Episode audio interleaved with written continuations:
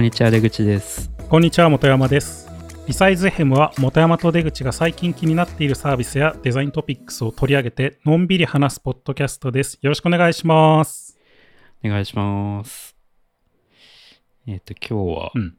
ちょっといつもと違う感じで初めてのゲストをお呼びしております。初めてのゲスト。いきなりですけど、うん、かれこれもう1年ぐらいあれですけど。そうっすね。初めてですねゲストは。そう。はいじゃあゲストの倉光倉光さんです。はい、よろしくお願いします。はい、倉光です。よろしくお願いします。初ゲスト効果音と緊張したますねらいいで。すねこれ。あなんか なんか効果音つけましょうか。じゃあなんかわかんないけど。ちょっと任せます、じゃあちょっとなんか軽く自己紹介的な感じでお願いしてもいいですか？あ、はい、あのリサイズ FM をお聞きの皆さん、こんばんは。えー、倉光美和と申します、えーデジタルプロダクトデザインとデザイン戦略が専門のデザイナーで、SNS だとトランジットキックスっていう名前で活動しています。で今は、えー、とクックパッドのデザイン推進部っていう部署でデザイン基盤の刷新プロジェクトのプロジェクトマネージャーをやっています。あとは、えープライベートの方ではに、えー現在2期が開講中の実践型デザインスクールのデザインシップ Do で、ま、デザインマネジメントのコースの講師をやっていたりあとは趣味で NFT アーティストをやっていたりもします。で本山さんと出口くんとは、えー、と2015年頃に一緒に働いてたことがあります。よろしくお願いしますお。願いしますお願いしますそう確かに2015年ああそっか3人で一緒の部署だったのは2015年ぐらいか、うん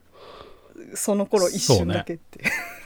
あんまりこう元山さんなんかうん一緒の部署だけどあんまりこう関わることが少ないっていうまあ特にこのメンバーはあんまりこう一緒にっていう感じじゃなかったような気がしますね。うんバラバラでしたね確。かになんかこう僕と本山さんとか僕と倉光さんはまあちょくちょくいろいろ やったりしてるけど、うん確かになんか3人一緒ってのはない。めちゃくちゃ久々ですね、うんないですね。はい。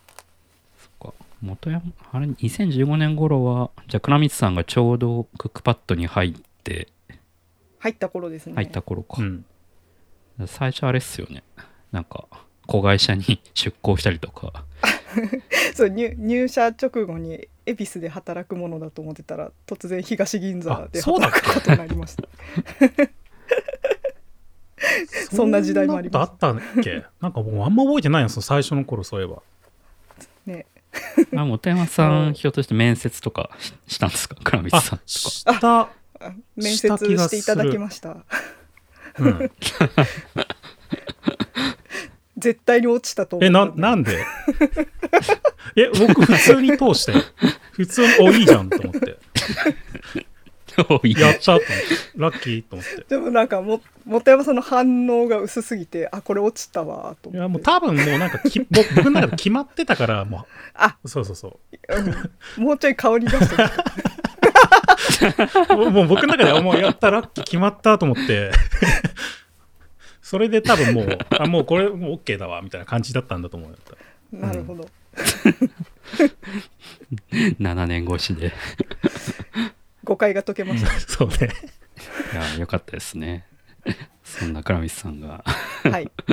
もう6年7年7年目ですか？クックパッド、はいそうですあね長いね。意外と。うん。長いな。本山さんよりそうっすよね、うん僕本山さんより長いっすよ。もうだって3年弱とかだから3年ぐらいなんで勤めてたの、ねうん実際に勤めてたのはそれぐらなんで。ないんですすね。そっか。意外にうん。意外に短かったっすねまあまあこうやって振り返ってみると短いですね。うん。うん。いやあとはね最近は NFT を倉光さんやってたりね。そうですね。NFT もやったりしてますね。そう。さいあれななんきっかけは何ででしたっけ？きっかけはなんか新しいことしたいなって思ってる時にいや YouTube とか多分私無理だなと思ってなんか探してる時に NFT っていうのがあるらしいってなってあ NFT アートだったら私絵が描けるからなんかできるかもと思ってあの、うん仮想通貨の師匠の出口さんっていう人が身近にいたんで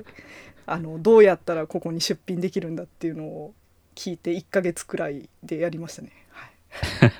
いやあれすごかったですよね。ちょうど確かあ11月ぐらいでしたっけ？10月ぐらい。10月くらいでしたかね。ですよね。なんか日本で NFT が第2波の盛り上がりがあった時にちょうどなんか倉光さんが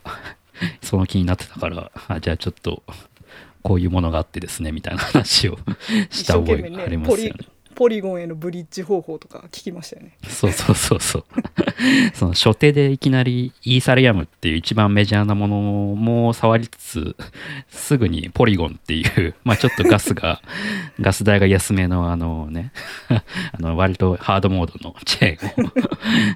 いきなり突っ込んでブリッジがどうとかやってましたよね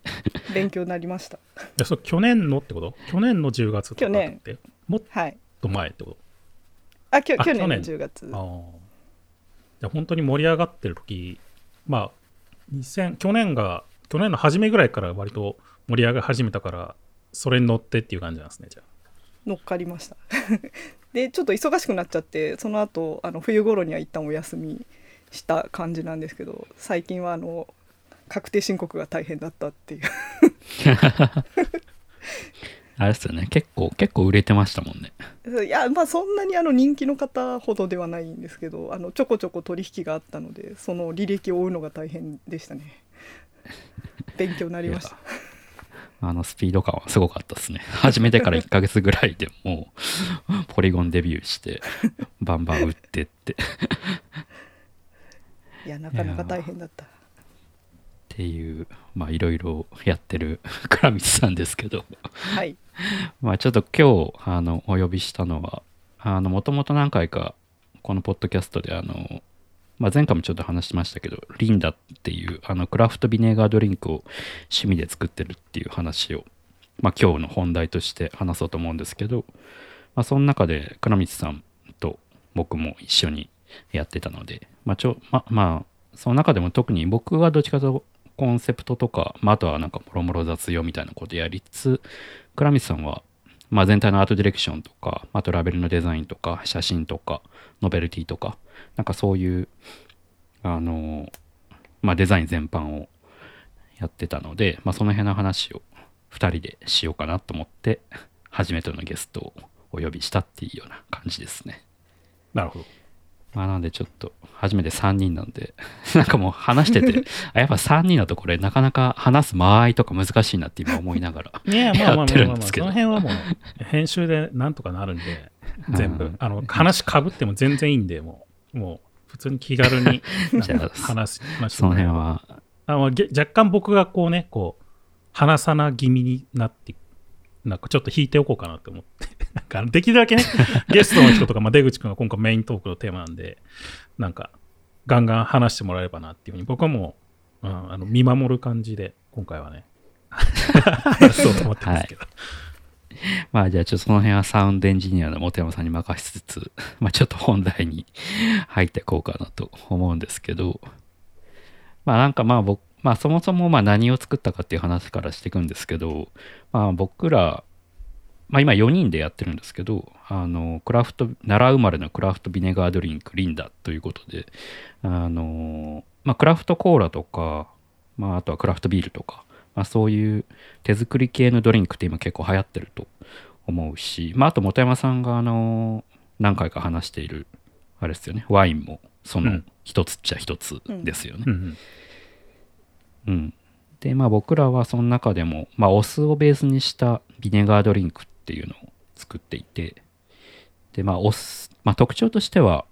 スパイス、芳醇スパイス、爽やかハーブ、まろやかビネガーっていうような、まあ、タグラインがあるんですけど、まあ、結構そういうスパイス好きとか、こうスパイス、まあ、チャイとか、あとはカレーとか、まあ、そういうスパイス系の食べ物とか飲み物とか、まあ、あとはお酢系のドリンク、あのあの健康的なやつが好きな人には結構自信にもっとおすすめできるものかなと思ってますと。で、今、クラファンをちょうどやってて、えっと、いつだっけ ?2 月、2月末に始めたんですけど、まあ1日半で一応最初の目標は達成できて、32時間ぐらいでしたっけ？30 32時間ですすごいねはい、うん。そう。なんか、思った以上に、もっとなんか、苦戦するかなと思ったんですけど、あの、ありがたいことに、いろいろ、あの、今210人ぐらいかな、支援いただいてて、で、今一旦最初の目標は達成できたんで、じゃあ、まあ、クラファンの期間がもう2ヶ月ぐらいで決まってる、あと、あと44日あるんですけど、決まってるんで、まあ結構1日半で終わっちゃったけど、まあ後の期間は、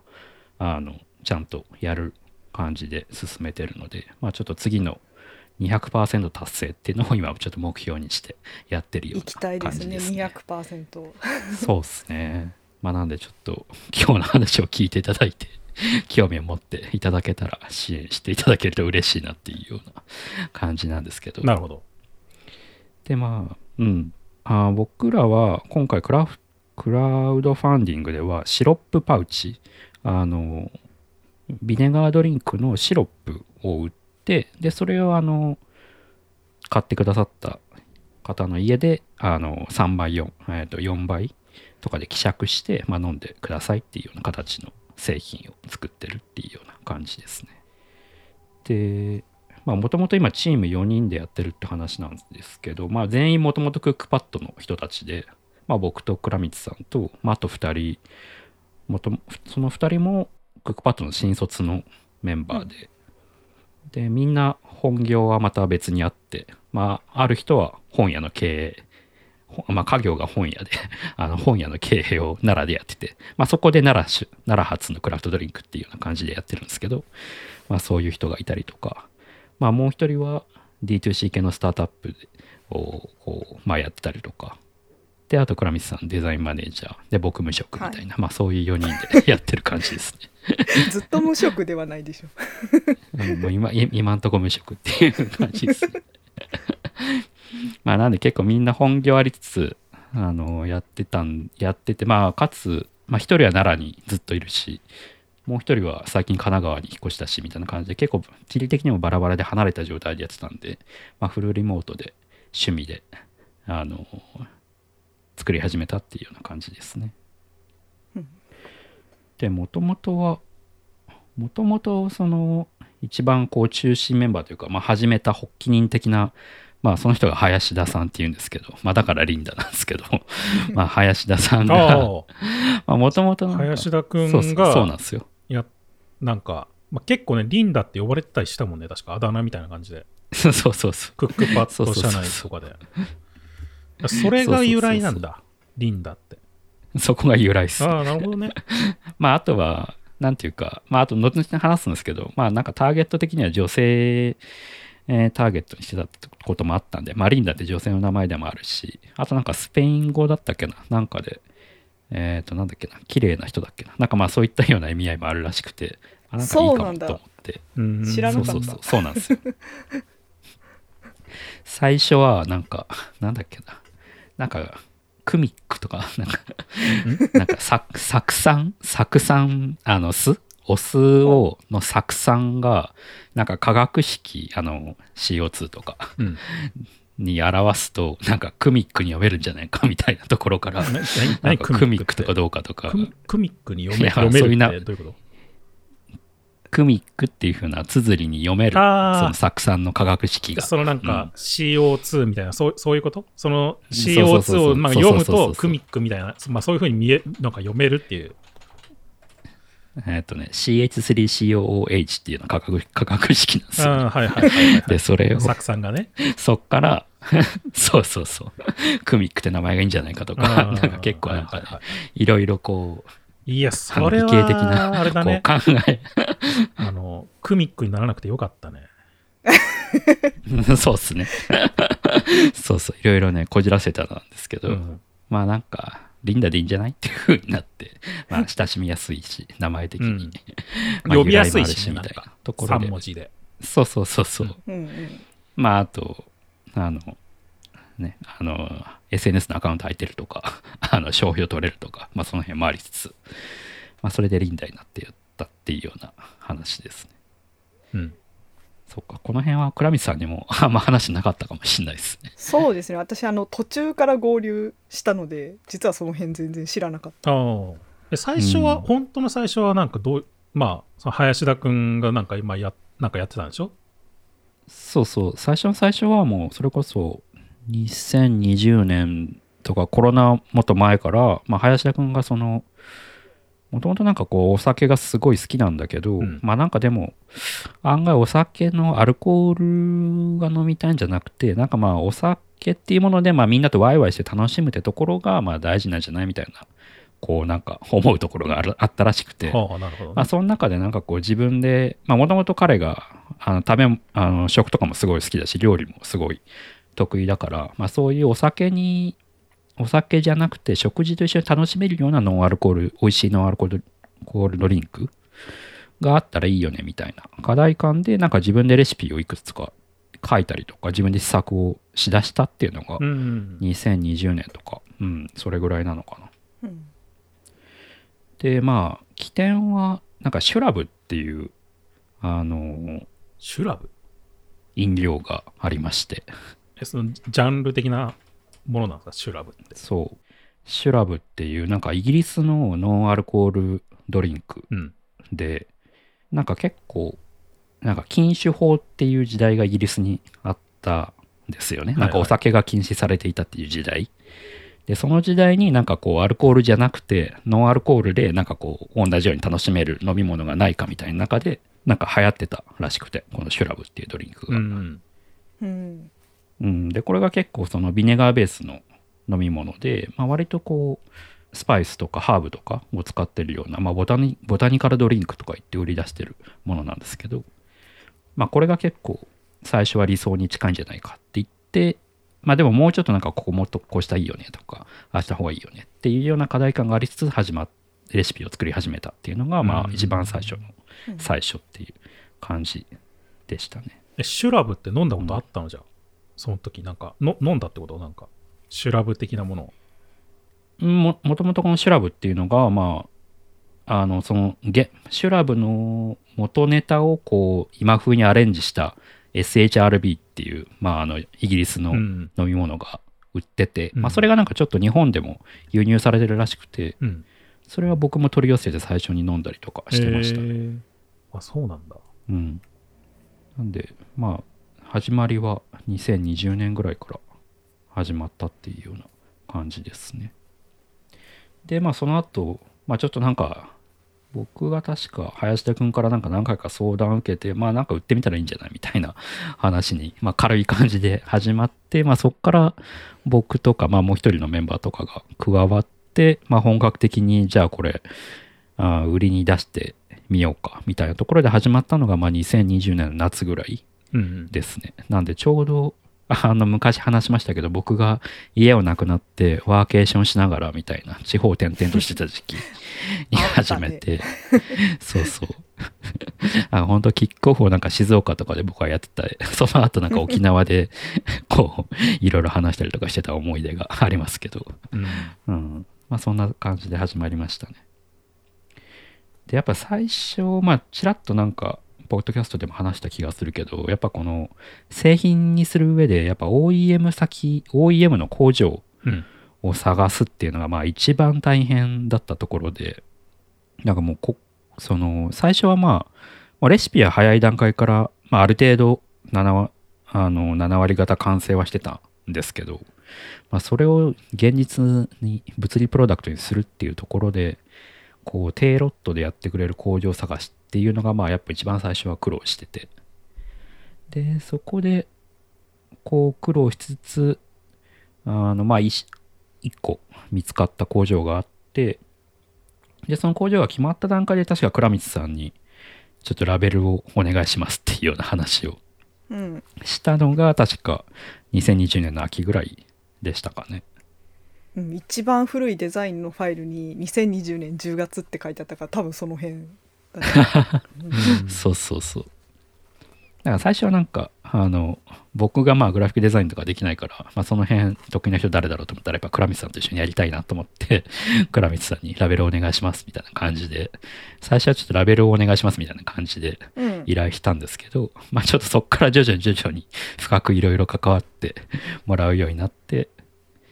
で、なんか一緒にじゃあ、あの実際製品する上で会社作ろうみたいな話があって、まあその時に倉光さんも一緒にやりましょうってなって、あの、チームに加わってもらったっていうのが、多分2010年、2020年の末とか、それぐらいでしたよね、うん。確か。そうですね。初めはデザインを好き勝手作ってて 途中からもう入りチーム入りませんかみたいな感じになっていいよって言って入入りました、そうそうそう。うん、で、最初はなんか、そう、OEM 探しも大変だったんだけど、その後になんか結構、最初は瓶で、あ、結局シロップになったんですけど、最初は瓶、瓶ですぐ飲めるような形で、こう、商品にしようと思ってたんですよね。うんまあ、で、その中でやっぱ、あ路地回りというか、その瓶の配送を割れないようにしたらするにはどうしたらいいかとか、じゃあキャップの色はどういうバリエーションがあるのかとか、なんかラベルをこう気泡が入らないように貼るにはどうしたらいいのかとか、あとなんか瓶を冷やしてもこうラベルがこう、あの、剥がれないようにはどうしたらいいかとか、なんかまあそういうことをこう、倉光さんと話しながらやる中で、まあ徐々にチームに入ってもらったみたいな、そんな感じでしたね。うん。そうですねなんか最初の頃、なんか炭酸飲料にするとかなんとか、なんかそんなこと言ってなかった？そうそうそう。もともとこれはあの炭酸で割って飲むっていう感じで今出してるんですけど、もともとその炭炭酸で割った状態で瓶に詰めて売ろうと思ってたんですよね。うんうん。なんですけど、まあ、結局僕ら、まあ後でちょっと詳しく話しますけど、シロップに転換するっていうのをやったんですよ。で、それがやっぱり炭酸を封入して、こう、炭酸の封入までセットでこう OEM で請け負ってくれる低ロットでってところがなかなかこううまく見つからなくて、うん、で、まあ、やっぱ炭酸ってなるとそのびさっき話した瓶の配送とかも気ぃつかなきゃいけなかったりとかまあなんかいろいろこう制限が強くなるんで、まあ、ちょっとこのままだと 全然こう世に出せないかもみたいなところがあってまあ結果2年かかってるんですけどもっとかかるかもみたいなところがあったんで まあ途中からもうまあ、じゃあ一旦もう瓶とか瓶はちょっと諦めてもう制約をちょっと減らしてじゃあシロップって形にしようって転換したのが。まあ、ちょうど、うん、2021年の半ばとかでしたかね。だから結構、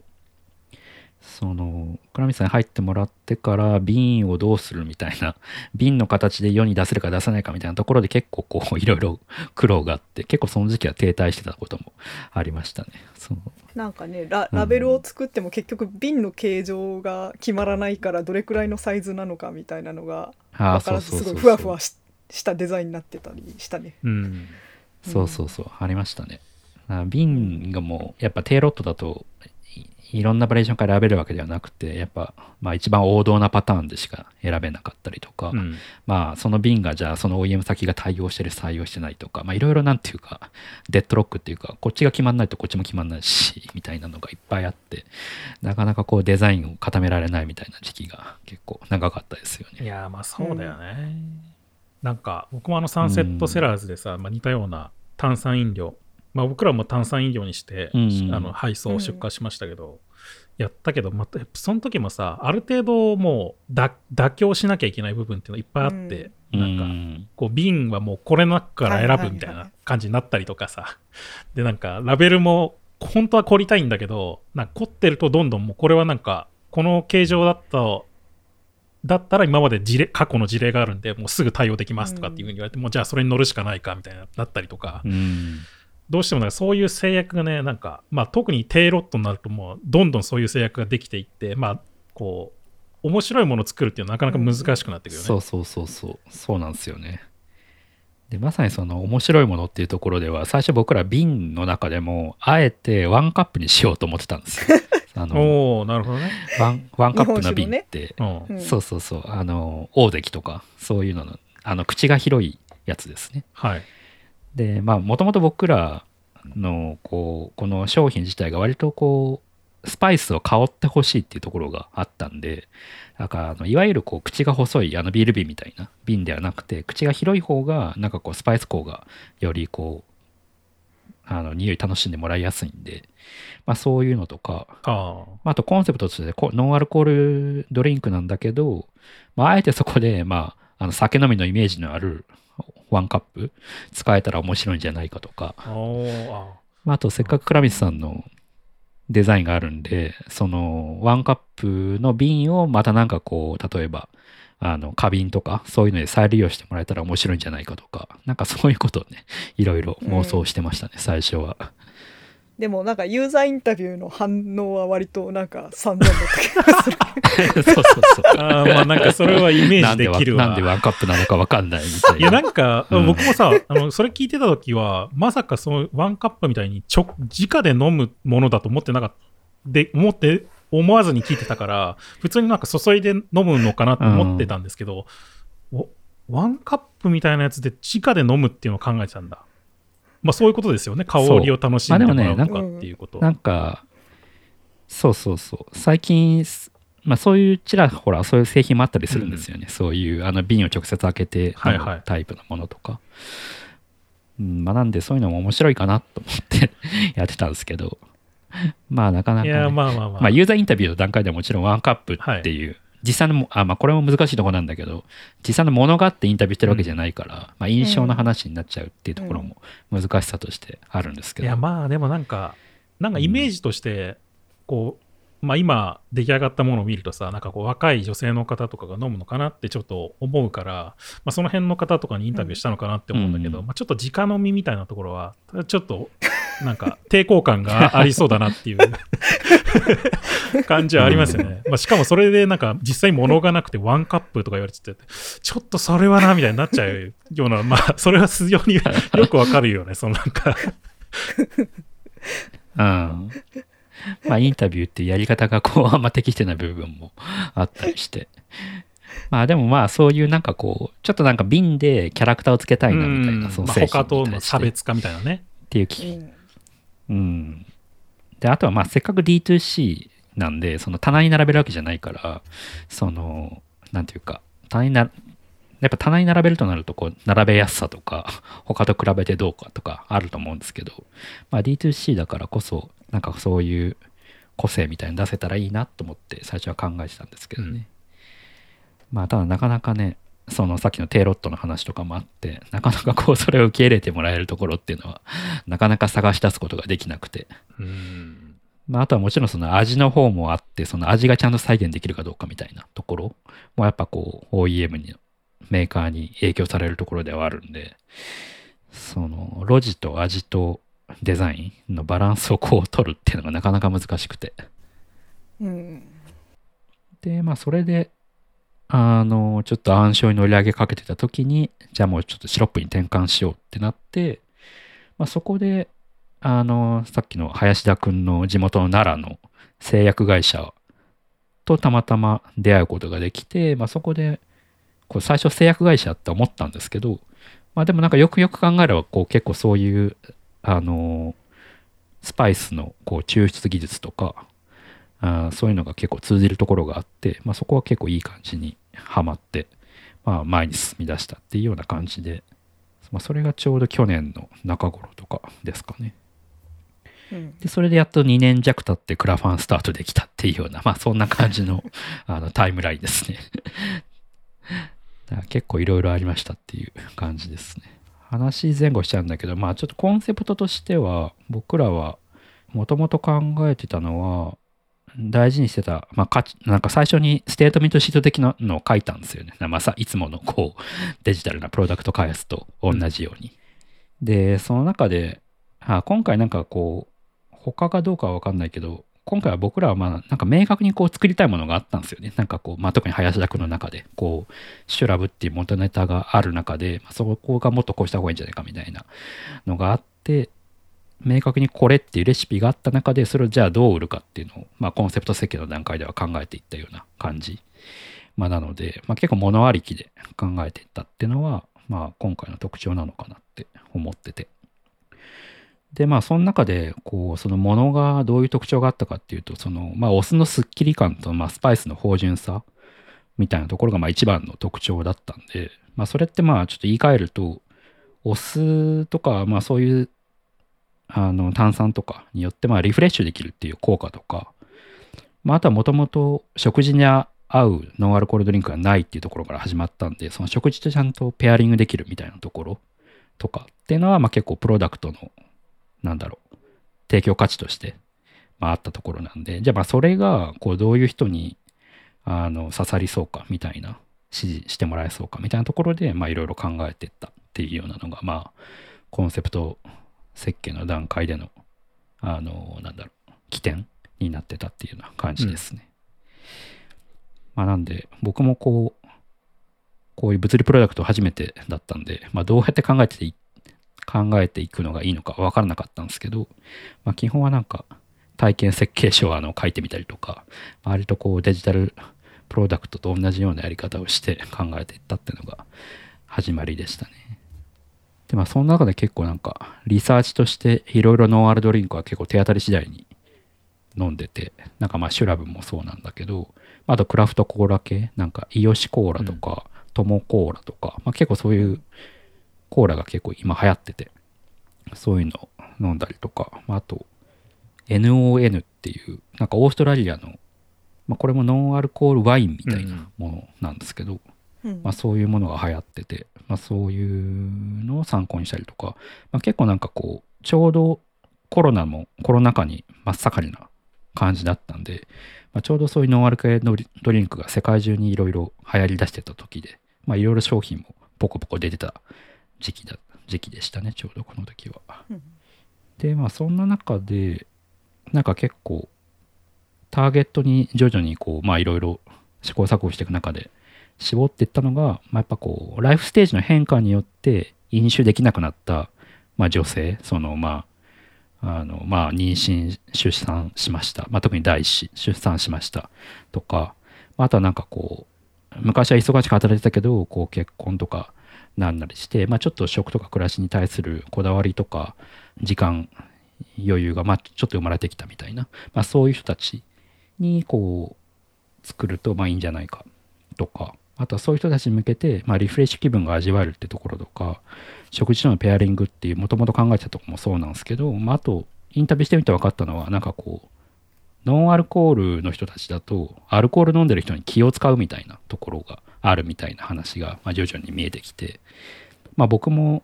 お酒全然飲めないですけど、まあ、やっぱこう昔はやっぱ気を使って最初に一杯飲むみたいな。まあでもちょっとウーロン茶ばっか飲んでてちょっと気まずいみたいなところは、まあ、やっぱあると思うんですけど、まあ、やっぱそういうのがこうライフステージの変化によって本当はお酒好きなんだけど飲めなくなったみたいなところで、まあ、誰しも起こり得る問題なんだなみたいなところが、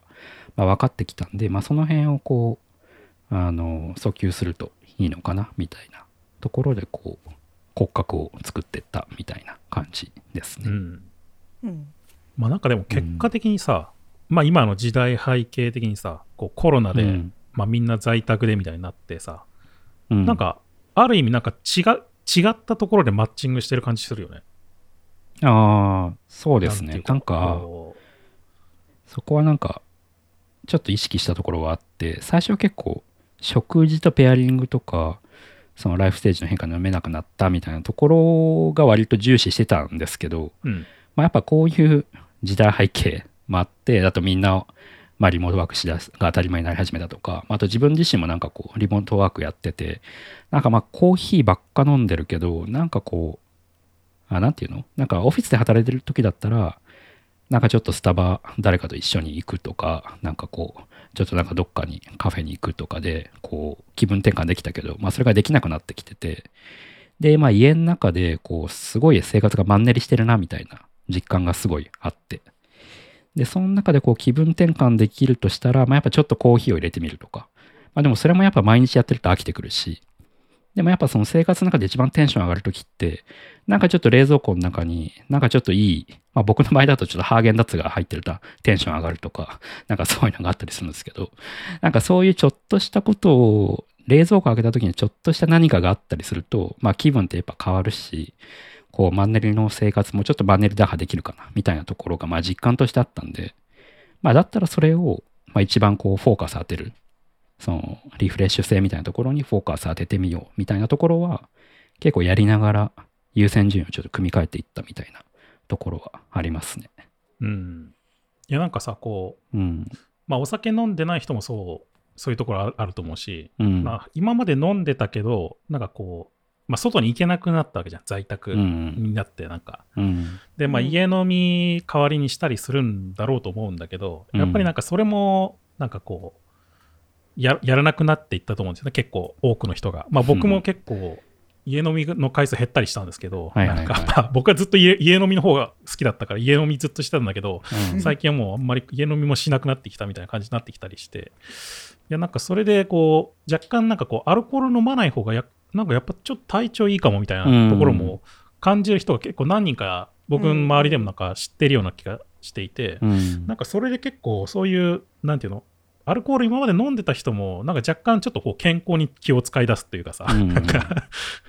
なんかそういうところにもなんかこう、ある種こうマッチングしてるような気もするんですよね、なんか。そうっすね。結構なんかそのお酒いらないかもみたいに気づいた人たちに向けてうん作ってるってところは大きいですね。う。うんん、うんだからなんかこう、まあ、徐々にちょっとデザインの話に移っていくんですけど、まあなんかそうやって最初のコンセプト段階では割と女性向けみたいなところは意識はしてたんだけどなんかこうやっぱこう別に女性に限った話じゃないよねみたいなところはやっぱりあってその時代背景的なところもそうだしうん。まあだからこうなんかあんま女性がまあ第一優先ではあるかもしれないんだけどそやっぱそれのその人の専用のものですみたいな感じの見え方にはしたくないねみたいな話はあって、で最初こう倉光さんと話してる中でやっぱなんかその母子手帳みたいなデザインはやめたいよねみたいな話がは結構してましたね最初の最初で。ほなんかこ子育て世帯にとか子育て中の人にってなった瞬間にあのダサピンク問題じゃないですけど なんか急にこうなんか母性というか なんかすごい可愛らしいなんかあ赤ちゃん向けのデザインみたいなのが普通になんか親親世代向けのデザインでも急に増えてくる。瞬間があって、で私がもうあの娘がいるんですけどね3歳のその娘を妊娠した時にもらった母子手帳がものすごいダサかったんですよ。でなんかもうそういったものがどんどんどんどん周りに増えていく中でやっぱちょっと気分を変えたいみたいな時に女性向けだからっていうのでそのなんていうのわ分かりやすいその女性向け感のデザインみたいなのはなるべく避けたいよねっていうどっちかっていうとそういうものじゃなくて子供がいなかった時代とかに自分がその好きだったものとかをそのままこう好きなものを身近に置いておけるみたいな感じのデザインに落とし込みたいよねみたいな話はしてましたね。うん。うんだから女性がまあプライドが高いんだけどまあでも本当にその女性女性、まあ、いわゆる女、うん、そういうデザインにはしたくない、まあ、その中性的な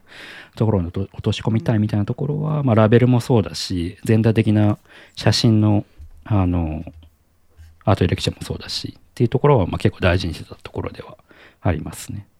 うんうん。でまあ、あと初期に話してたのは、まあ、将来的にこう、まあ、全然別の話で味のバリエーションを増やしたいかもみたいなところが考えとしてあったんでなんかこうそういうバリエーションが増やした時でもなんとなく一体感が持てるような、まあ、ラベルのデザイン、まあ、ダイナミックアイデンティティみたいなところはなんか意識できるといいよねみたいなところは最初の倉光さんとの初期の話でしてましたよね。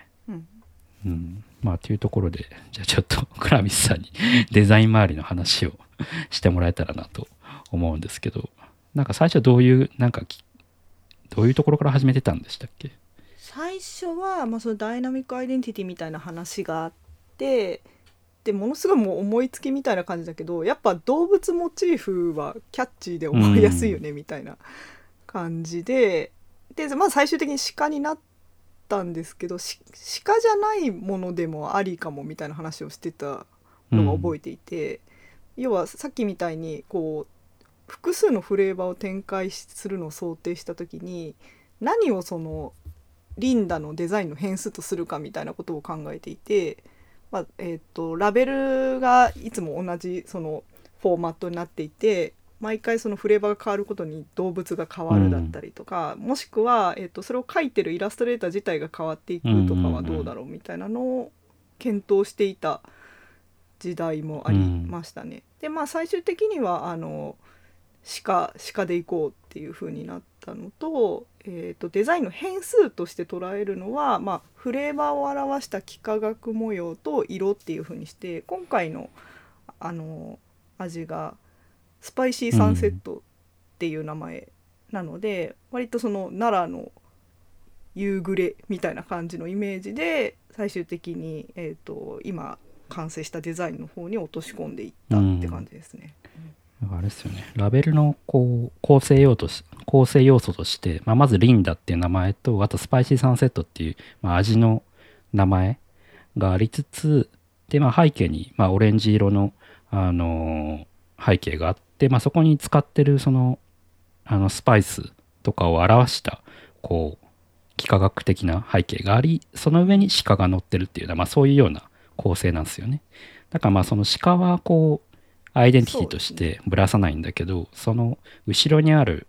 あのスパイスの幾何学模様の背景は、まあ、例えばあの味が変わったら変えようとかなんかその辺はこう、うん、なんか変数をどうどこをかどこを肯定してどこを変えられるみたいなところは結構デザイン段階で大事にしてましたよね。そうですね。そこは結構大事にしていたって感じですかね。なんか鹿以外なんかありましたっけ、うん、あとは なんか鹿で決まった過程を僕あんま思覚えてなくて。うん。ななんで鹿なんですかね？これ奈良奈良だからってこと？そうそうそうそこは決め決め手は決め手はそうですね奈良そのまあ、林田君が奈良出身っていうところと。決め手はもう、林田君が。まあ、奈良出身っていうか、まあ、今奈良在住で奈良に住んで、あの、本業もやってるんですよね。っていうところもありつつ、まあ、ラベ、あそのレシピ自体のオリジンも、まあ、奈良から来てるってところで、まあ、奈良っていうところを、まあ、あの、アピール、アピールっていうか、あの、ラベルにもこう表現したいから、まあ、鹿にしたっていうところが大きいですね。うん。うん。あとし、鹿ってモチーフにする時かっこいいかなっていううん、なんかでもなんか鹿にしてよかったなって思うのはこう 絵文字があってこう SNS とかで SNS とかでこうテキストで書くときも鹿を使えるとかなんか、まあ、すごい細かいですけど そういうところも鹿にしてよかったなっていうのはちょっと思ったりはしてましたね。そうそういやだから最近は結構新規事業とか新しいなんかなんだろうブランドみたいなのを考える時に結構そのサービスを端的に絵文字で表現できるかどうかみたいなことは意識していて、うん、それってやっぱりユーザーコミュニケーション文脈で SNS でそういうコメントとかで使ったりとかそのいかにユーザーを巻き込んでとかなんか万人がブランドを気軽に表現できるかみたいなのは結構考えてます、ね、うん、なるほどね、うんなんか僕もあんまりそれ考えたことなかったけど確かになんかこうまあ例えばなんかあのロールケーキのフラワーだったら花の絵文字が常に使ってるとかなんかそういうのって結構やってるところ他にもあるなっていうのは最近気づいてうん大事だなって思いましたね。うん、てかそういえば最初は R のリンダだったんだけど R のリンダに落ち着いたんだけど最初は L だったんですよね。L のリンダでデザインしてましたよね。あそうそう。L のリン LINDA でデザインしてたけど最終的にまあ商標とかの問題で R のリンダになったって感じですね、うん、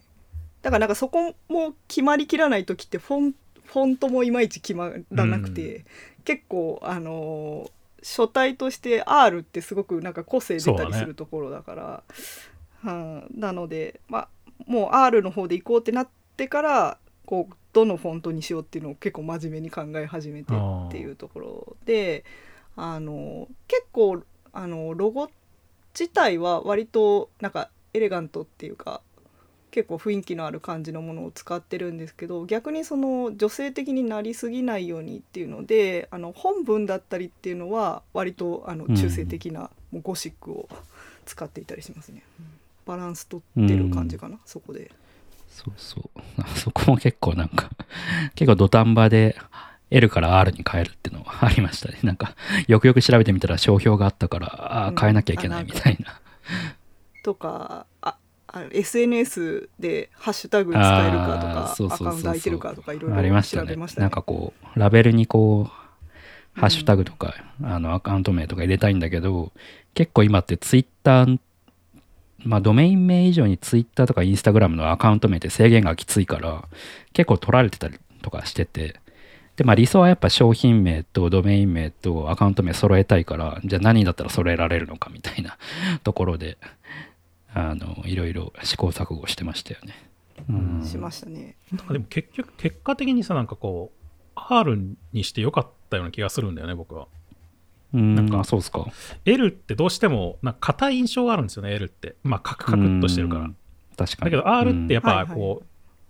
あのカーブの部分があるからすごい柔らかい印象になるし、うん。まあ、あと時形もねおっしゃってる通りそのなんか特徴的な時形だから L に比べたら。だから結構印象に残りやすいんじゃないかなと思って、まあ、そういう部分でも R にしてよかったんじゃないかなって、まあ、結果的に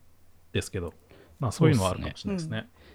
まあ、あと、打ち間違いもしづらいっていうのは大事かなと思って、僕なんか一個昔、キベラっていうサービスを作ってた時に、キベラって最後の LA を、え、あはいはいキベラのラを LA なんですよね。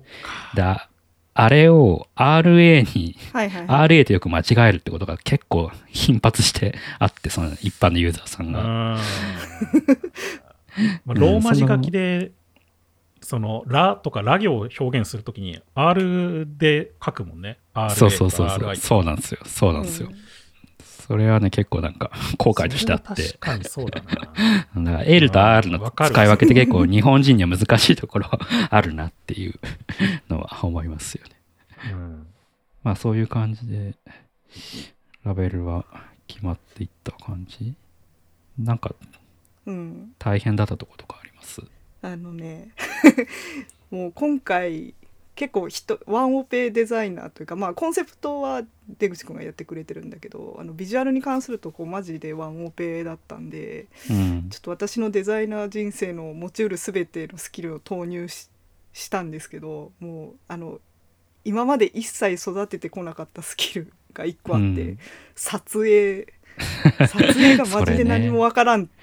っていうところから始まって。でもうちょっと何もわからなすぎるからもうなんか愚直にやるしかないってなっては割ともうあのあるあるですけどまずはチームメンバーであこんな写真で表現したいよねみたいなのをピンタレストにポコポコ入れていくうん。っていうのをまずやると。うんでまあそれやっても別にあの再現できるほどのスキルはないからうん。その写真をもとにあの知人にカメラマンが数人いるのでその人たちに相談してこういう写真を撮りたいが機材は何を使えばいいのか全くわからないので教えてほしいって聞いて、まあ、割とみんな親切なんで、なんかボディが APS-C ならレンズが 50mm でとか絞りが1.8が良さそうとかなんかこういろいろ教えてくれてうんでちょっともうその私には呪文にしか聞こえなかったんですけど全部メモって。であの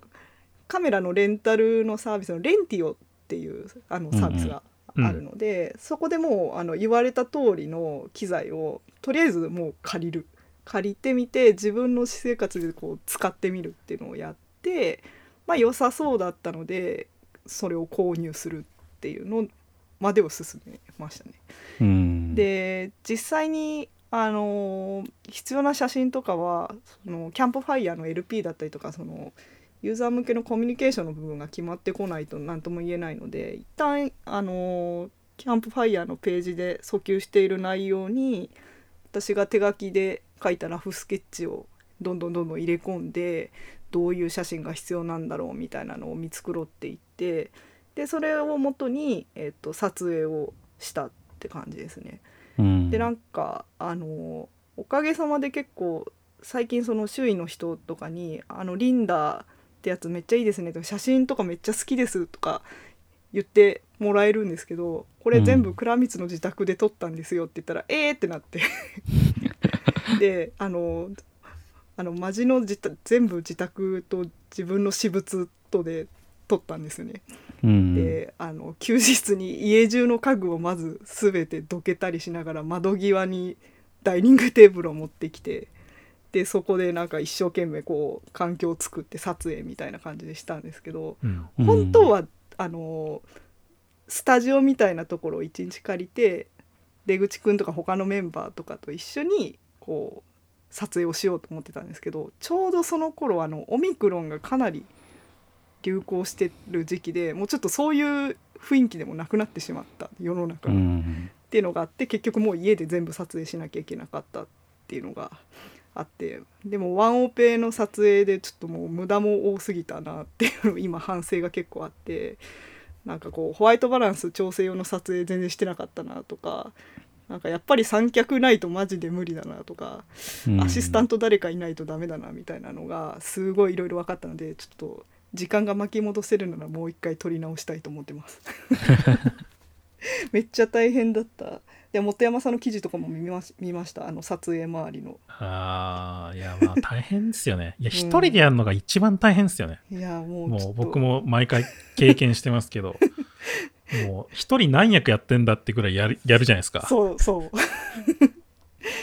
でねもったもったしてたら日が暮れていくそうなんですよ。どんどん日の状況がどんどん変わってって、ベストで組んだつもりが、あこうなんか違う変わってるみたいになって。そうなんだよね。そうそう。もうでもうめちゃめちゃこうそのプレッシャーもう早くしないと日が暮れちゃうけど今日中にこれだけの枚数を取らなきゃいけないっていうので、うん。これ取り終わった後マジで2週間くらい体調崩したんですよ。緊張しすぎて。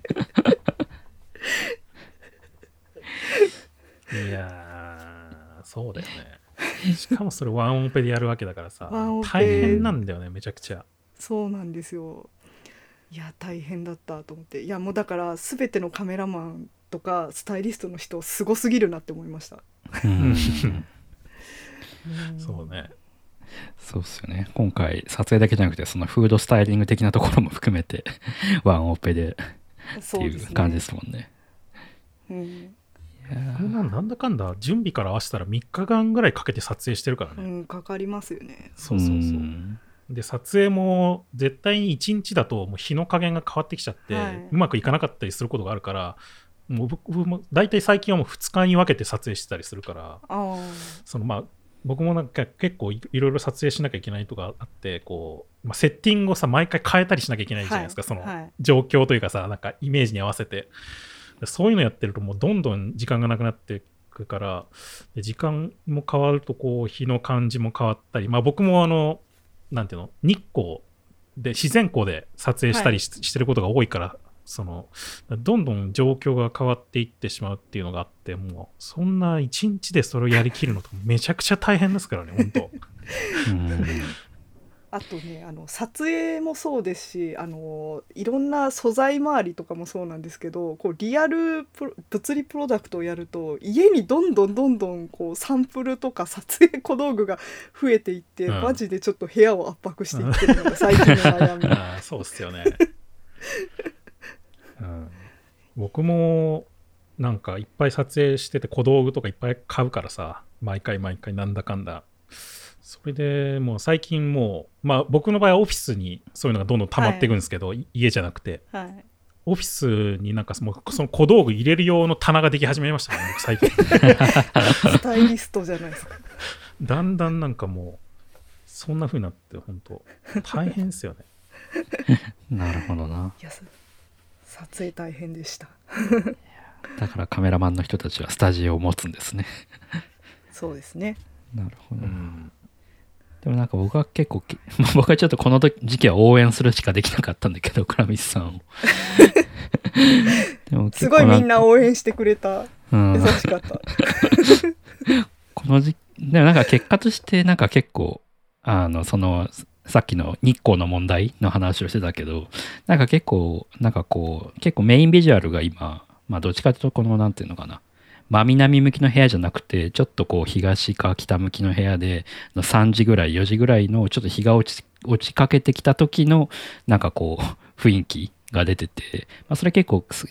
製品のコンセプトにも合ってるし、そういうなんかまあおやつの3時の時間に飲むとかじゃないけど、まあ、なんかそういうところも相まって、なんかこう、こう、なんていうか、いい塩梅の 感じになって、すごい良かったなとは、僕は思ってますね。うんいや本当よ良かったです。撮影できてよかった。いや、ほんと。まあ、やっぱ、この撮影がやっぱ一番こう、なんていうか、今回進めてたな、このなんだろう、デザイン周りで進めてた中でも、こう、一番の、こう、どうやるみたいなところで、困ったところではありまして。そうですねうんいい三脚買った方がいいですよあそうなんですよ。あのか会社にカメラマンの人がいるんですけどその人に相談してマフカンで撮れる三脚三脚もう買いました、うん、そうそう僕も買ったもん。ま、マフ感って、真上からってこと真上からのうん、そうだよね。普通の三脚だと絶対できないからね。うんそのなんかす僕も一時期すっごい足伸ばして、なんか、なんかこう、めちゃくちゃ、なんかこう、角度が、できるだけこう真上になるようにして、みたいなのをやったけど、それでも絶対ブレるからね、やっぱり。そうそうそうそうそう。だからそれ専用のね、なんか真上から撮れる三脚とかあるんで、そういういいやつ買った方がいいですね、やっぱり。うんあとはね逆にこうノベルティとかは結構楽しかったですよね なんか、あノベルティはね純粋に楽しくて、うん。あのまあいろんいろんなネタは出したんですよね。なんかどういうのがいいだろうって言って。そうそう。今回で最終的にクラファンだったんでなんかこう飲み物だけじゃなくてなんかそれにプラスアルファして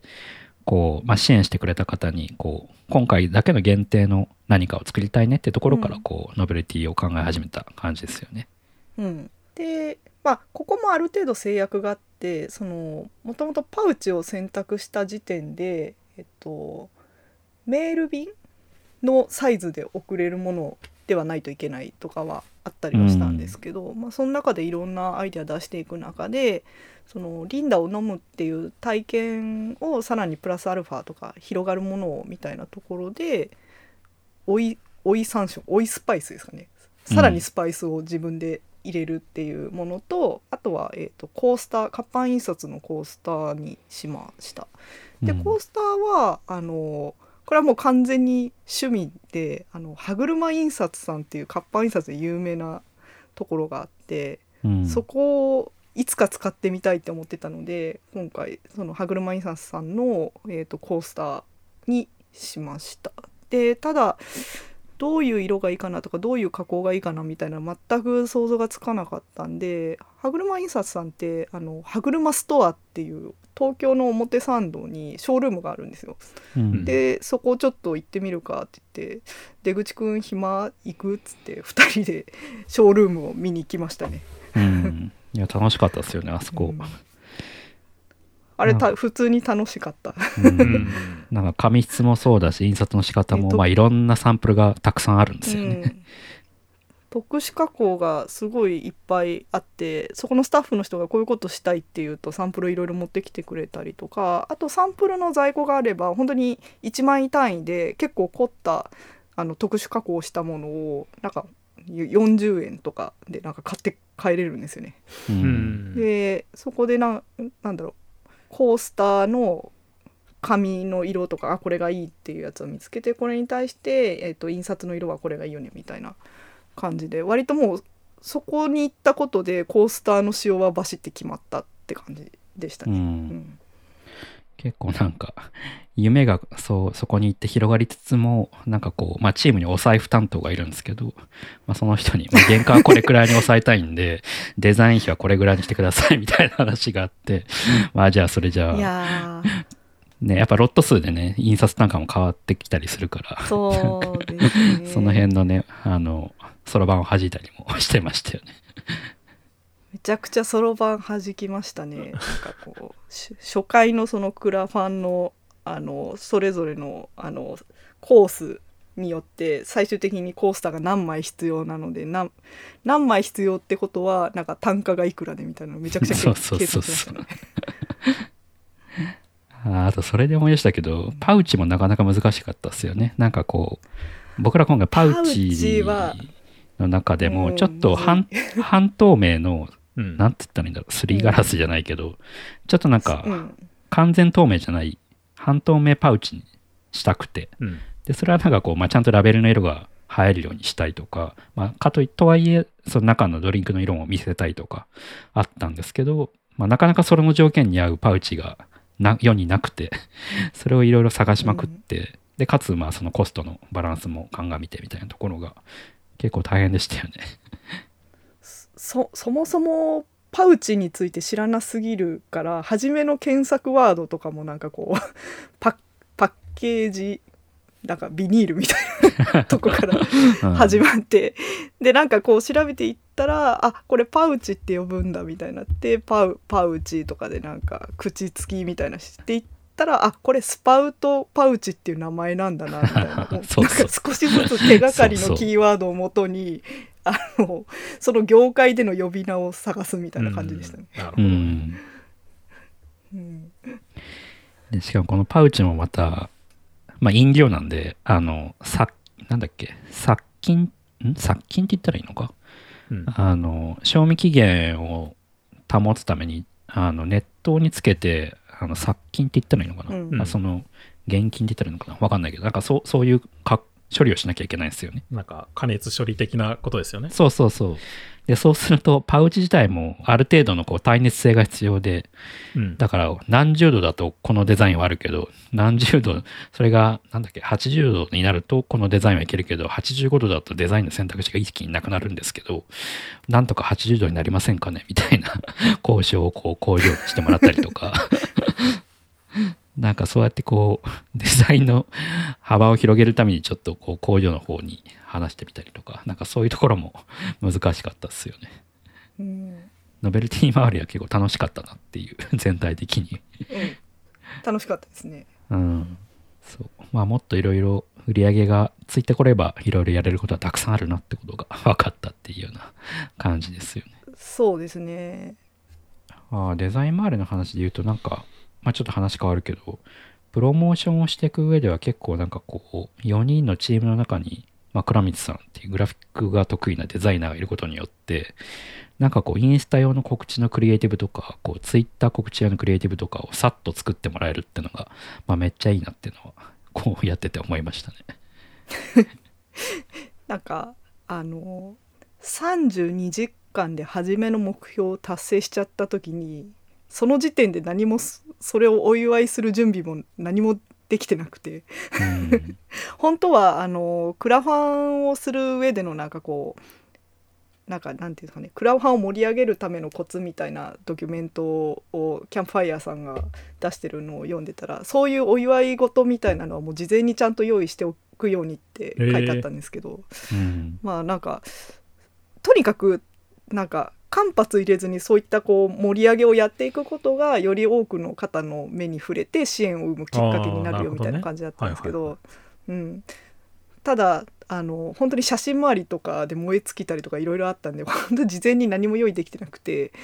ああのクラファンを開始した後にちょっとゆっくりその辺の準備していこうと思ったらあっという間に達成しちゃったんですよね。うん、なのでそその時とかもあの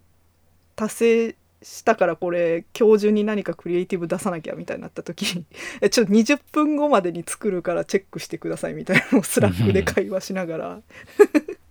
そのその間に他のメンバーは次のその追リターンを追加するためのなんかこう原価計算とかをめちゃくちゃしていて第2弾を投入するためにはなんかこう生産のなんか生産量がこれこれくらいのリットル数あるからこれくらいでみたいなのをやってる間に私はそういうのは全然役に立たないのであの もうちょとりあえずクリエイティブ作りますって言ってクリエイティブ作ってましたね。なんかこう、急に、なんかストーリーの、インスタのストーリー用の動画があるといいよね、みたいな話があって、まあそこで動画をこう、倉見さんが作ってくれたりとか、うん。うん、なんかやっぱその辺はこう、チームにグラフィックデザイナーがいる強さだなっていうのはすごい思いましたね。うんうん、逆にこう、キャンプファイヤーのプロジェクトいろいろ今回、まあキャンプファイヤーだけじゃないけど、そういうクラファンプロジェクトいっぱい見ましたけど、まあやっぱそういうところがいるいないで結構達成率の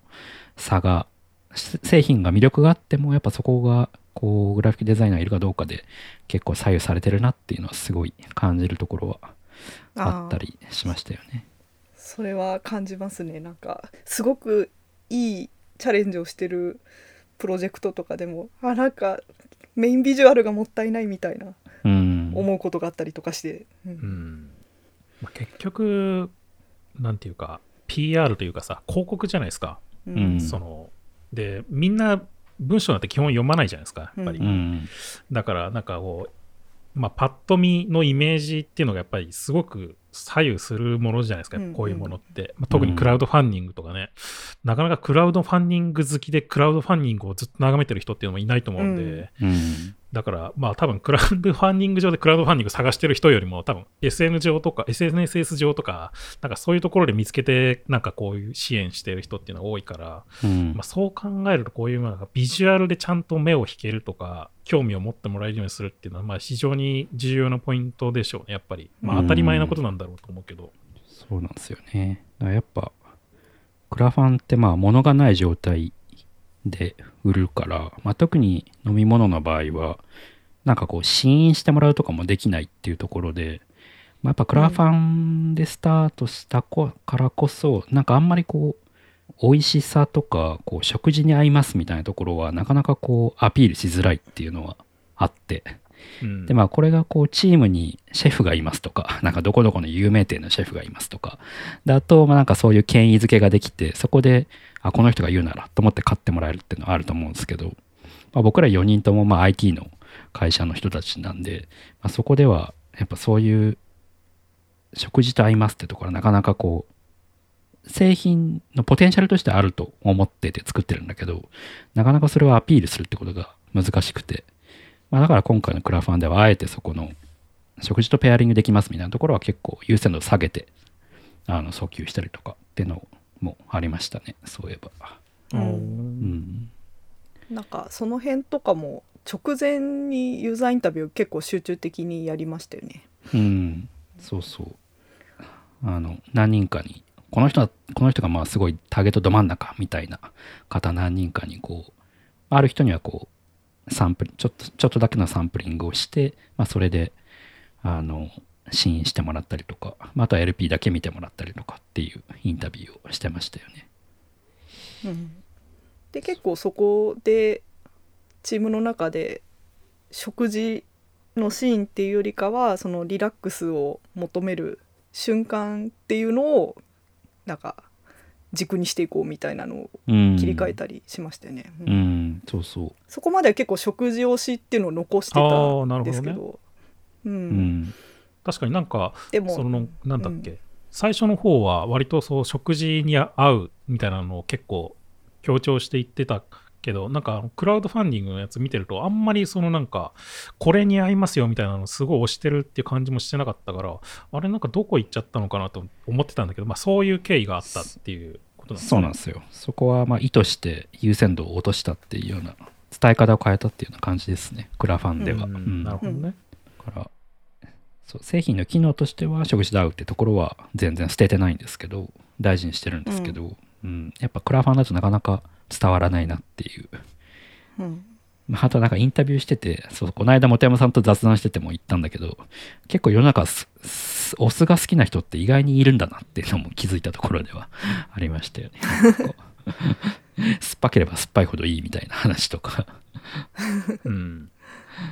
うんまあそうそう。うん、女性は結構人生の中でなんか急に健康に目覚める瞬間があってその時に結構リンゴ酢とかをうん。飲む人が大半だっていうふうに私は勝手に仮説を持ってたんですけど今回のユーザーインタビューでも大半の人がそういう時期を必ず過ごしたことがあるっていうのが分かりうました。ん。まあ、あとなんかデザイン上大事にしてたこととしてなんかとはいえお酢ってけお酢ドリンクって結構なんかこう健康ドリンクみたいなイメージが結構あったりするから、うんうんうんそうじゃないなんだよってところはこう、まああえてビネガードビネガードリンクっていう言葉を使ってるのもそうなんだけどなんかこうあんま健康ドリンクに引っ張られないようなイメージ作りも意識してましたよねそういえば。そうですねでそこは結構明確にちゃんと正しく伝わったのかなとは思ってますね。まあっていう感じで、まあ、結構なんかチームとしてこう趣味で一応プロ趣味プロジェクトとしてやってはいるからこそなんかこう今回なるべくこう物を持たないものってのは在庫もそうだしなんかこう工場とのこれぐらいのロットで契約しますみたいなまあなんかこうコミット数もまあなるべく持ちたくないしみたいなところでうん、やるっていうところが結構こうデザイン上にも結構いろいろ制約があって、まあ、そこをこう低ロットだから自由度が低いんだけど、まあ、その中で、まあ、なんとかこうあの最初のコンセプトに合ったものを作るってところが結構難しかったところなのかな総じて言えばっていうような感じですよね。うん。だからなんか結構なんかこうワンカップからシロップに変えたっていうのは結構なんかその象徴かなっていうのがありますよねうん。うん。あと個人的には私はシロップ推しだったんですけどなんなんでかっていうとやっぱりす私最後にひと手間自分で作るの結構好きなんですよね。うん。なのでなんか出来上がってるものを買ってきてその飲む瓶瓶入りで炭酸入りの飲料を飲むよりかは手元で自分で作ったものを飲む方が愛着って増すんじゃないかなと勝手にあの私は信じていて、うんなのでひと手間あっていいじゃないかっていうのをずっと言ってました。うんうんうん。確かに倉木さんずっと言ってましたねそれ。うん。うん。あー確かになんかそれも結構なんだろう。男性的というよりは女性的ななんか目線な気はするんですよねなんか。うん。男性的うんなんかとりあえず手軽に飲みたいみたいなさなんかそういう感じの、まあまあ僕の中で印象があるんだけどやっぱり女性の方がなんかその辺こうちゃんとやりたいみたいなさなんかそういう感じもあるかなうん。みたいなところもあるし、なんかこうねなんかそういう意味でもなんかそっちの方がまあターゲットには近かったのかなっていうような気もしますよね。うん。であともう一個はあのーその子育て世代みたいなのをターゲットにした時に、あのー子供を産んだ後に私1年間くらいずっと注意力散漫になってしまっていろんなものを落としまくってたんですよ。うんなんだろうもう注注意力注意が子供にしか働かないからそれ以外のことが全部ポンコツになってなんかお皿は落とすわコップは落とすわみたいなことしてたんでなんかあんまりこう生活にガラスを取り入れるのが嫌だなって思ってた時期とかがあったんですよね。うんなのであのシシロップとかだったら割とそのその辺手元が狂ってもそんなにあの事故は少ないしあと冷蔵庫の中ですとにかく小スペースで好きなところにさっと入れれるっていうのは結構いいんじゃないかなと思っていて、まあ、うん。その辺は結構子育て世帯にユーザーインタビューした時とかもあなんかこれ冷蔵庫小スペースでいいですねみたいなところすごい反応してる人とかもいましたね。いや僕もね、うん。実はそれ思ってたんですよね。途中で聞いてて。はい。いや僕もさそのサンセットセラーズってさワインのやつやったりしてるからさ、うん。もう冷蔵庫の中がワインで埋まってるんですよねいやそう。なんですよもうほとんど食材を入れるスペースがないみたいになってて。そうそう、うん。これはね、うん結構大きな問題なんですよね。でしかもターゲットがおっしゃる通り、そのか家族世代子も子ができてみたいはな状態だからさ、はい。もう絶対ないじゃないですかその冷蔵庫のスペースなて。なんいんですよもう。ん。はい。だからね間違いないですよねこのパウチにするっていうのは ワンカップなんて入れる場所ないっつうのっていう。うん。ううんだから飲みたい時だけコンビニで炭酸を買ってくればいいわけなんですね。うん。いやそう結果やっぱそのシロップにパウチにしたってところもそのなんだろう。その時その時点では妥協というかまあこの B 案でしかなかったんだけど、まあ、そこでのこうポストでお届けできますとか冷蔵庫に入れられますとか、まあ、そこも一個アピールポイントに転換できたっていうのが良かったですよね。そうですね。ううん。んああと今回やって思ったのがなんか今回地方のメーカーと一緒にやったんですけどなんか最初はそのワンカップにしようとしてた時って島根だったかな？島,、うん、島根のメーカーを見つけてきて一緒にややってたんですけどやっぱなんかどうしてもこうまあ僕らが信頼得られなかったのかわかんないんですけど結構動きが僕らが求めてるよりも結構遅くてでそこで結構こうプロジェクトがあんま進捗しなくてみたいなところがあって結果まあメーカー変えることにしたっていうのがあったんですよね。うん。でうん。今回あの一緒にやってるのはこう奈良じ林田君のが奈良に住んでいてその奈良の地元のすぐなんか車で数十分できるところのメーカーさんと一緒にやったってところで、まあ、そこでもなんかこう対面で会って信頼関係が築けてってところはなんかこう地方の会社と一緒にやる上ではやっぱ大事なんだなっていうのはすごい思いましたね、うん。今回やってて。うん。まあ、そういうのありますよね結構やっぱり。さっきのさうん。ノベルティの印刷のやつもそそういうところああると思うしやっぱりなんかこうねこう実際に会って話すとか会って物見るとかって、うんまあ結構重要ですよねやっぱそういうところで、まあ、特に物理プロダクトだと、うん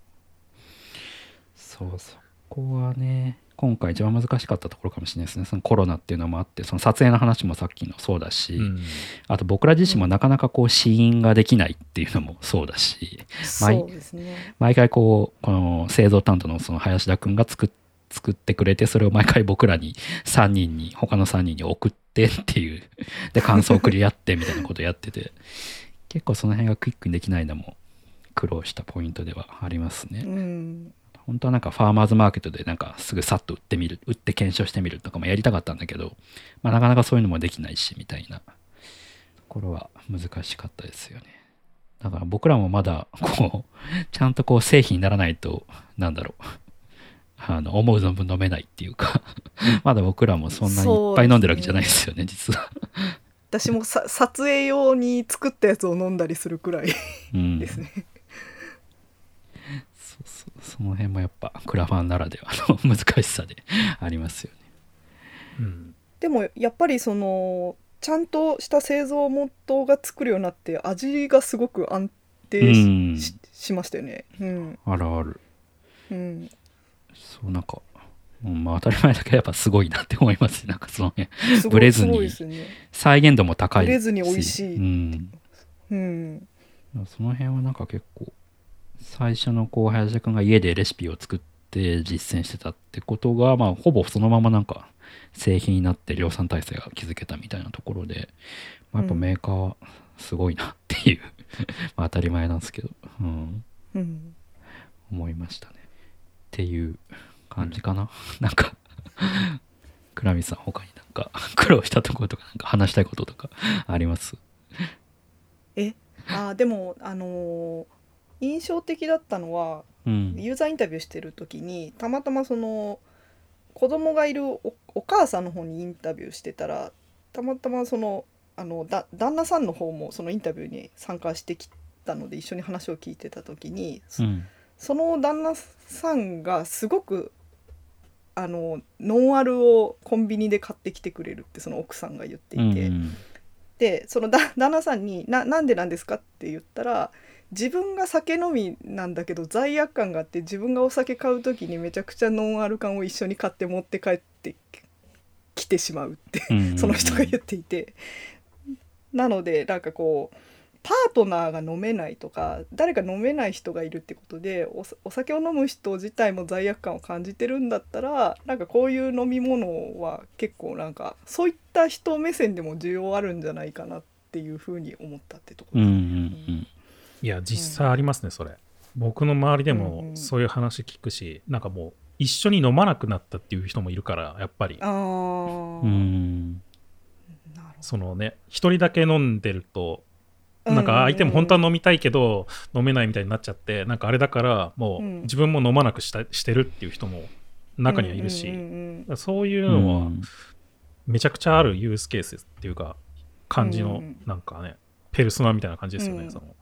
そううん。ですね。だからあの割とす一番初めは女性向けにとか考えてたんですけどその周辺のステークホルダーの人も同じようなこうなんかいろいろ思いがあるんだったら割とそういった人にも刺さるんだなっていうのは実際にクラファンも今あの支援してくださってる方のデータで男性の方が多いんですよね。絶対女性の方が多くなると思ってたんですけど、まあそれちょっとクラファンっていうその特殊なこうプラットフォームの影響も受けてるかもしれないんですけど思ったより男性の支援者が多かったっていうのがちょっと驚いてます。うん。うん。確かにそれ意外でしたよね。なんかうん。半々もしくは64ぐらいで男性が多いような感じですよね。今のところ。そうですね。うん。まあだからそういう意味でもまあ最初の冒頭の方に話したあんま女性女性しすぎないデザインにしたっていうのはまあそういうところでも結構良かったのかなって思いますね。そうですね。うん、まあそんな感じでちょっとこれからはまあ一旦あと44日でうん間あ44日間クラウドファンディングをやってるんですけど、うんまああの一旦こうネクストゴールとして今72万円かな集めててそれをこう100万円目標でやるっていうのがまあ次のゴールなんで、まあ、もしなんかこう興味を持ってくださった方がいたらご支援いただけると嬉しいなっていうところとあとその後はこ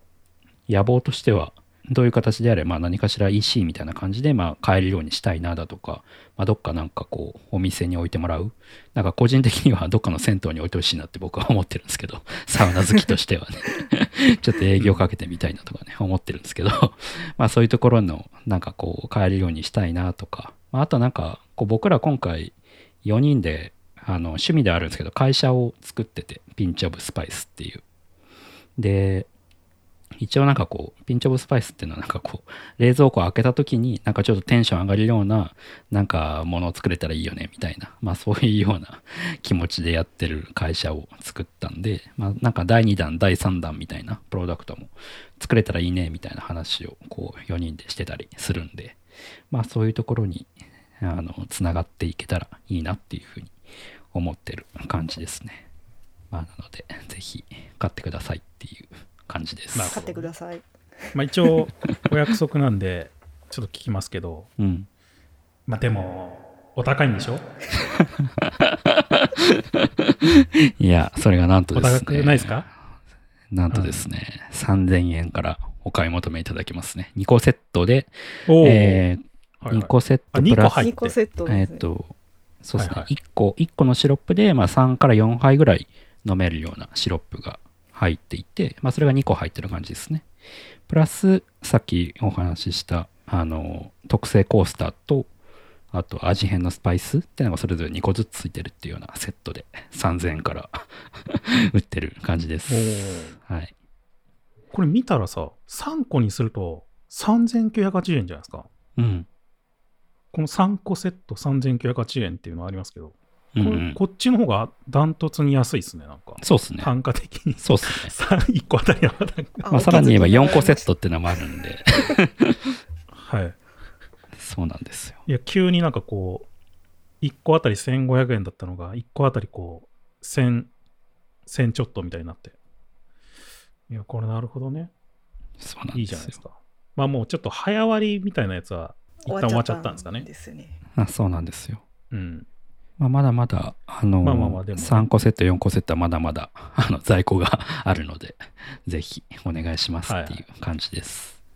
なるほどね。まあ、じゃあそれが、一旦終わったらそこから製造して送ってみたいな感じなんですか？そうっすね。えっ、と、計画だと7月に最初のバッジの分が取れ、お届けできるように、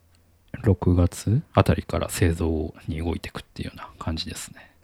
うーん。あじゃあ夏頃には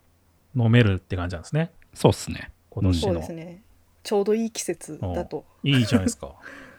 うん、そうそう。炭酸も飲みたい季節ですよ。そうそうそうさっぱりしたやつ。そうそうそう。っていう感じなんで、よろしくお願いします。お願いします